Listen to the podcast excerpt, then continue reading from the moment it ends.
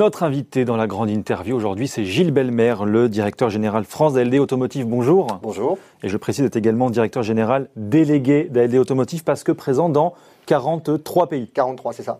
43 pays filiales de la Société Générale, tout comme Boursorama d'ailleurs, qui œuvrent dans le domaine des flottes automobiles, principalement pour les euh, entreprises, mais pas que, justement, on y reviendra euh, dans un instant, parce que ça fait partie de vos ambitions pour 2021. Euh, D'abord, Gilles Belmer, si vous voulez bien, un mot sur vos, sur vos résultats 2020, c'est l'actualité évidemment de ces derniers jours. Bénéfice net de 510 millions d'euros, repli de presque 10%, environ 2,6%. Dans une année Covid, on se dit quoi? On se dit on aurait quand même pu faire mieux ou finalement on a sauvé les meubles et c'est déjà pas si mal que ça. Je crois qu'on se dit qu'on a très bien fait parce que l'environnement était euh, très incertain. Euh, cette crise nous a frappé de, plein fouet euh, au, mois de, au mois de mars 2020 et finalement quand on regarde à la fin de l'année les résultats ben, on se dit que on se dit que c'est très bien et que les équipes ont eu le choc, les clients ont été là et donc ça s'est globalement bien passé. Parce qu'en plus, un marché alors de la LLD au sens très large du terme et qui a fait moins de 17% sur l'année, et les véhicules d'entreprise à peu près dans ces eaux-là également. Donc vous êtes, comment vous expliquez finalement que en termes de progression, bah, même si c'est une baisse, vous êtes quand même au-dessus finalement? Bah, En fait, on est au-dessus parce que les moins 17%, c'est sur les immatriculations. Nous, nos, contrats, la durée moyenne de nos contrats, c'est 3 ans et demi. Hmm. Donc ce qui veut dire que les, le fait qu'on on ait acheté un peu moins de voitures euh, en 2020, ça n'a eu que peu d'impact sur le tas de notre flotte parce que les clients ont prolongé leur contrat. Quand on roule moins, euh, bah, les gens gardent la voiture plus, plus longtemps et ce qui nous a permis de, garder un niveau de flotte quasiment euh, à l'équilibre sur toute l'année 2020. Mais, mais, justement, finalement, si vos contrats sont verrouillés plusieurs années, effectivement, comme vous le dites, pourquoi il y a ce repli d'activité malgré tout? Ben, en fait, le, repli d'activité, il tient au fait que euh, d'abord, il y a eu euh, une relative pénurie sur le marché des véhicules neufs. Hein. les immatriculations globalement en Europe occidentale ont baissé de d'à peu près 25%. Donc forcément, ben, même les, les, clients qui souhaitaient renouveler leur, euh, leur voiture ont, ont, eu des problèmes de disponibilité. Et donc, comme je vous le disais, en fait, nos contrats sont de longue durée, mais ils sont aussi et surtout flexibles. Donc, on a pu adapter finalement les, les contrats aux besoins du, du client et, et, notamment au fait qu'ils ont quand même globalement beaucoup beaucoup moins roulé en 2020 qu'en 2019. Bon, si on fait un arrêt sur image au 31 décembre, LD Automotive, c'est quoi? 1,7 million de contrats à peu près? Alors ce qu'on appelle des contrats, on l'explique, hein, c'est le nombre de véhicules. Hein. C'est pas le nombre d'entreprises avec lesquelles vous traitez, bien évidemment. Euh, justement, c'est quoi la répartition entre euh, l'activité des entreprises, l'activité des particuliers? Comment ça fonctionne chez vous? Alors au niveau du, de l'ensemble du groupe, on va dire qu'on est à, à 90% sur le marché des entreprises hmm. et à 10% sur le marché des particuliers étant entendu que le marché des particuliers il a des niveaux de maturité très variables selon, les, selon les pays. Selon, et puis les activités aussi, j'imagine. Euh, et, alors, l'ALLD, le fleet management, c'est plusieurs solutions que vous proposez. Est-ce que vous pouvez d'abord nous le réexpliquer en un mot pour ceux qui sont un peu, euh, qui un peu profanes de ces sujets-là, justement? Alors la location longue durée, en fait, euh, on, on, offre un véhicule tout service compris, hmm. en échange d'un loyer mensuel. Donc ça comprend le financement, ça comprend... Euh, comme un particulier. Comme un particulier, ça comprend euh, le financement, euh, la maintenance, les pneumatiques, enfin tous les services associés pour que le véhicule fonctionne sans aucun, sans aucun problème. Quand on parle de fleet management, on fait plutôt de la gestion pour compte, donc ce sont des marchés très spécifiques avec des, flottes beaucoup plus importantes. Mhm. Et là, on, intervient comme euh, gestionnaire et donc on, fait faire les opérations qu'on refacture à l'euro l'euro et on se rémunère par des commissions de, de, gestion. Donc c'est pas la même, c'est pas le même modèle. Mais aujourd'hui sur l'1,7 million, c'est quoi? 1,4 million, 1,5 million, je crois, de véhicules qui sont en LD. Voilà. Donc c'est le gros de l'activité. C'est le gros de l'activité, absolument. Alors justement, Covid, les confinements, euh, bah, c'est de la baisse de mobilité, bien évidemment. C'est des entreprises qui travaillent moins. Comment ça vous a impacté, vous, directement dans la structuration de l'organisation de la boîte? Bah déjà, enfin, dans l'organisation de la boîte, il a fallu qu'on réagisse puisque euh, on, s'est retrouvé euh, confiné pratiquement dans les 43, euh, dans les 43 pays dans lesquels on est installé. Donc il a fallu réagir pour être capable de, de mettre 6000 personnes en télétravail en, l'espace de quelques jours. Donc ça, d'abord, on y a bien réussi, ce qui nous a permis de continuer de répondre à nos clients. Et après, en fait, l'impact sur nos clients, il a quand même été très variable parce que effectivement, il y a certaines activités qui ont été très impactées. En revanche, globalement, quand on regarde notre portefeuille client, on, a aussi des clients dont l'activité s'est pas arrêtée. Euh, toutes les activités de livraison du dernier kilomètre, euh, les répartiteurs euh, pharmaceutiques, le bâtiment, les travaux publics, il y, a tout un tas d'activités qui, ont, continué, De, marcher. Et donc, on a été là pour, pour les servir. Et c'est pour ça que l'impact sur nous, finalement, a été plus modéré que sur l'économie en général. Mais est-ce qu'aujourd'hui, et même d'ailleurs demain, votre principal concurrent à venir, c'est pas Skype, Zoom, Teams ce sont, c'est-à-dire des, outils finalement et aussi des habitudes, des changements d'habitudes, moins de commerciaux sur les routes. On, l'a vu, ça a fonctionné pendant le confinement. Il n'est pas impossible aujourd'hui, d'ailleurs on commence à l'entendre, que les entreprises nous disent je vais peut-être continuer finalement à envoyer moins de gaz sur les routes parce que très sincèrement ça me coûte moins cher, ça me rapporte autant. Alors ça peut, ça peut avoir effectivement un impact négatif, mais il ne faut pas oublier que la solution location longue durée est une solution en croissance. C'est-à-dire qu'on a encore tout un segment de, clients qui euh, n'est pas en location longue durée. Et donc en fait, entre euh, une possible désaffection qu'il faut encore regarder parce que j'en suis pas, j'en suis pas convaincu. Vous savez, on a vu que le télétravail euh, c'était très bien, mais que du télétravail, on, a quand même ces contacts professionnels, sociaux qui, hmm. qui, sont quand même nécessaires à ce que le business. Oui, mais quand un modèle comme le vôtre est très dépendant de la LLD pour les entreprises, forcément qu'on regarde ces sujets-là. Oui, mais c'est normal. Mais une fois de plus, je pense que s'il doit y avoir une baisse, elle sera, me semble-t-il, très largement compensée par les nouveaux clients qu'on pourra les conquérir. Et puis on a développé des offres flexibles, on développe la location longue durée de véhicules d'occasion, euh, on développe du car sharing, on développe des produits de souscription. Donc en fait, on a euh, devant nous euh, encore des relais de croissance très importants qui, qui, seront très largement plus importants que la potentielle baisse qu'on peut qu'on peut envisager. Bon alors vos projets 2021, euh, une ambition d'abord, c'est euh, d'accélérer sur le marché des particuliers euh, pour faire effectivement un petit peu contrebalancer cette dépendance aux, entreprises. Comment? Qu'est-ce qui va se passer? Bah, en fait, sur le marché des particuliers, je vous l'ai dit, c'est très variable selon les pays. il y a des pays, notamment au nord de l'Europe, le Royaume-Uni, les Pays-Bas, qui sont très avancés en matière de location à particulier. En revanche, un marché comme, comme la France, euh, reste encore très embryonnaire. Il faut avoir une idée qu'en euh, 2020, on a immatriculé à peu près 800 000 voitures euh, à des particuliers et il hmm. s'est fait 40 000 contrats de location longue durée. Donc ça veut dire qu'on est en France sur un marché naissant. En revanche, ce qu'on sait, c'est que euh, on peut attaquer efficacement le marché des particuliers euh, si on a euh, accès à des bases de, clients, et on a accès à des bases de clients grâce aux partenariats qu'on a noués avec des banques, avec des compagnies d'assurance, avec, avec des constructeurs automobiles, et si on a des outils qui permettent de traiter le marché des particuliers efficacement. Un particulier, c'est un contrat, une voiture. Et donc, il faut être digital pour être efficace et on est euh, très efficace parce qu'on a des plateformes digitales. Mais quand on pose la question justement aux Français, aux particuliers sur la question de la LLD, ils nous disent oui c'est bien mais c'est trop cher. Et puis en termes de kilomètres on a quand même un pays où effectivement on roule, on utilise beaucoup la, sa, voiture, c'est toujours très compliqué, ça revient toujours sur des sommes astronomiques, c'est, souvent là le on va dire, l'écueil qui est fait à la LLD Comment est-ce qu'on répond à ces sujets-là? Bah, Comment on trouve un équilibre économique surtout pour oui, vous? on répond à ce sujet-là en disant que euh, quand on fait une comparaison entre l'achat d'une voiture et la location longue durée, le problème, c'est quand on achète une voiture, il y a tout un tas de coûts cachés qui, euh, euh, qui ne ressortent pas.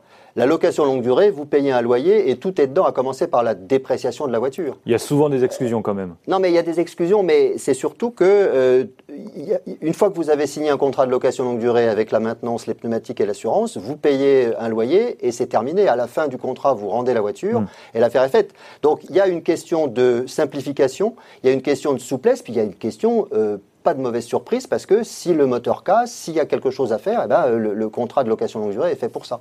Et donc en fait, c'est plus de la pédagogie pour euh, arriver à faire comprendre euh, euh, la réalité des coûts que, représente l'entretien d'une voiture. Et avec donc des annonces très récentes, vous êtes vous accélérez justement sur ce marché de la commercialisation avec notamment des parcours de plus en plus digitalisés. Ça, ça fait aussi partie de, votre gros chantier de l'année. Absolument. Je pense que la digitalisation enfin, la, crise aura été un accélérateur pour mm. tout ce qui est digitalisation en général. Et je pense que dans notre métier, bah, effectivement, ça nous permet d'offrir des parcours complètement digitaux. Aujourd'hui, euh, euh, en France, vous pouvez euh, souscrire un contrat de location longue durée complètement en ligne avec un système d'accord de, risque automatique. Vous pouvez, sans, voir le véhicule qu'on va acheter Sans voir le véhicule, vous le verrez le jour où vous en prendrez livraison, simplement. Mais on est capable de faire ça aujourd'hui ah, On est capable de faire ça, oui.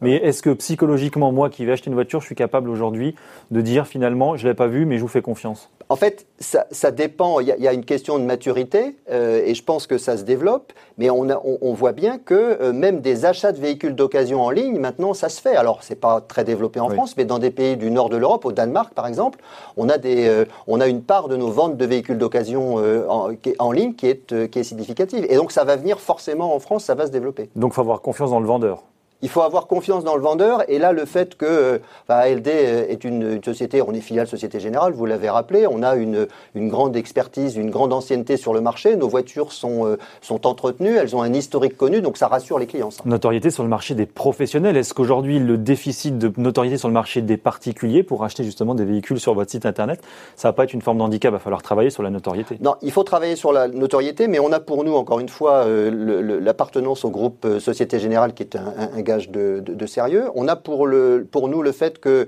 Ça peut être des solutions distribuées dans les agences, par exemple? Ça peut être une solution distribuée dans les agences. Et c'est surtout, on, offre, euh, quand on parle de véhicules d'occasion, nos véhicules ont un historique d'entretien euh, mm. connu, euh, et donc ça, ça rassure, le, ça, ça rassure le client.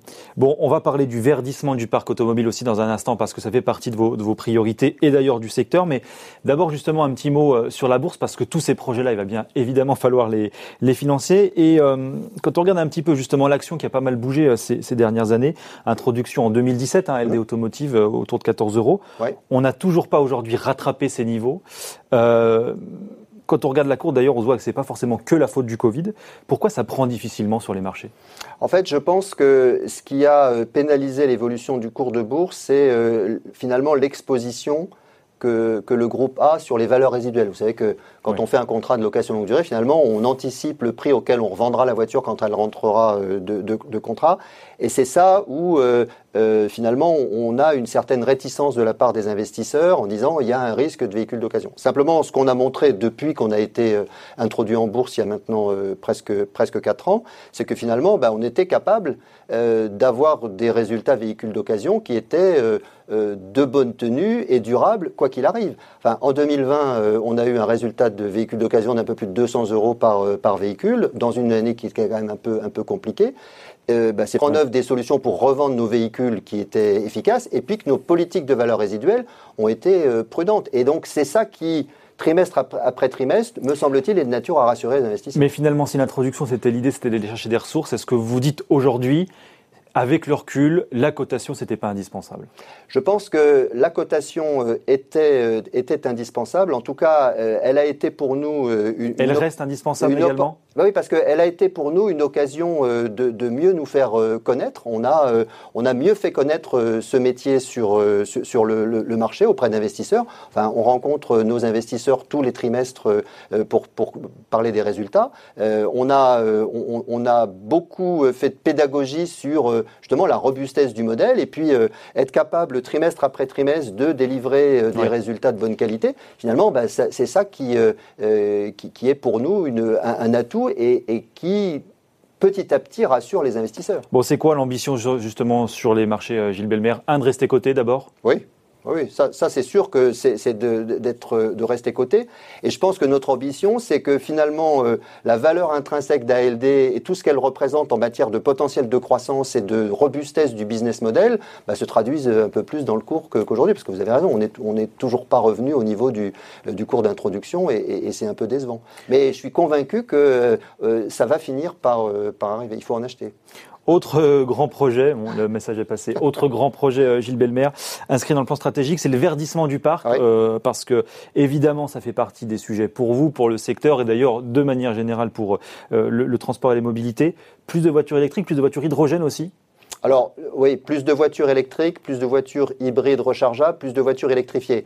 Sur les véhicules à hydrogène, euh, il y a quand même une question d'offre, il y a une question d'écosystème euh, qui n'est pas, pas encore complètement. C'est pas encore notre business. Alors bien évidemment, on, est euh, on est à l'affût, on regarde ce qui se passe. Mais aujourd'hui, le sujet, c'est l'électrification des, mm. flottes avec véhicules électriques, hybrides, hybrides rechargeables. C'est ça, le, ça le sujet. Et c'est là où on a, de la part de, nos clients, une demande de conseil et d'accompagnement qui est de plus en plus forte. Et pourquoi les, vos clients, justement, alors particulièrement donc les entreprises aujourd'hui, sont, sont demandeurs? C'est un intérêt économique certain ou c'est juste aussi pour donner une bonne image, une bonne conscience? Ben, D'abord, je pense qu'il y a euh, une, prise de conscience un peu générale, euh, encore un effet, me semble-t-il, de la crise. Toutes les préoccupations euh, d'émissions de, CO2, de transition énergétique, elles ont, elles ont pris un coup d'accélérateur pendant, le, pendant la crise. Il y a aussi une question de réglementation, c'est-à-dire que maintenant, en France, par exemple, eh ben, il y a une obligation d'avoir un certain pourcentage de renouvellement des voitures qui se fait de, manière verte. Donc, et de la fiscalité qui et va la avec. fiscalité qui va avec. Donc c'est tout ça qui sont des, bah, des accélérateurs, accélérateurs pour le verdissement des flottes. et ça se traduit comment chez vous? C'est quoi aujourd'hui la part de véhicules alors électriques ou hybrides rechargeables, etc. Et, c'est quoi l'évolution potentielle attendue? Alors, si on prend au, niveau du groupe, on a 24% de nos voitures particulières au niveau du groupe qui ont été euh, immatriculées en 2020, qui sont électrifiées, c'est-à-dire mmh. électriques ou hybrides rechargeables. Notre ambition, c'est qu'en 2025, on ait euh, un minimum de 30% de voitures, euh, de, voitures électriques électrifiées, pardon, qui soient dans, nos immatriculations. Donc il y a bien une accélération de, de ce point de vue-là. En France, c'est un petit peu moins. Mais euh, en France, on, est, on était en 2020 aux alentours de 17%, ce qui est plus que le, ce qui est plus que le marché. Parce qu'on a résolu notamment la question de l'autonomie sur les batteries. Alors parce euh, que parce qu'on a résolu en partie le, la question de l'autonomie, parce que surtout on a on a pris en, en, en compte tout l'écosystème de la voiture électrique, c'est-à-dire que une voiture électrique. Les bornes de recharge notamment. Et eh ben voilà, les, les, bornes de recharge. Et puis euh, une voiture électrique est pas adaptée à tout type de, de, de rouleur. Donc il y a, y a, une question d'analyse du besoin du client, et après on met en œuvre la solution la plus adaptée. Et, ça coûte plus cher pour une entreprise, justement, d'avoir un véhicule électrique aujourd'hui? Bah, ça dépend, j'aurais tendance à dire que ça dépend du, roulage. Globalement, compte tenu euh, des aides, euh, des, primes, des exonérations de, de taxation qu'on voit dans de nombreux pays, en matière de coût global de détention, il y a des choses qui sont très compétitives. Et surtout, compte tenu du fait que ça va se, euh, la, réglementation va se durcir les années à venir, ça va devenir de plus en plus intéressant de rouler électrique. Bon, et en un mot très rapidement avant de se quitter, mais le verdissement du parc automobile, mais aussi de vos agences, parce que j'ai vu, j'ai lu que la plupart, donc ce que vous appelez vos mobility centers, donc c'est les endroits où l'accueil, où on met les véhicules, etc., répartis sur le territoire, elles fonctionnent aussi avec de l'énergie éolienne, c'est ça l'idée? C'est ça. C'est ça.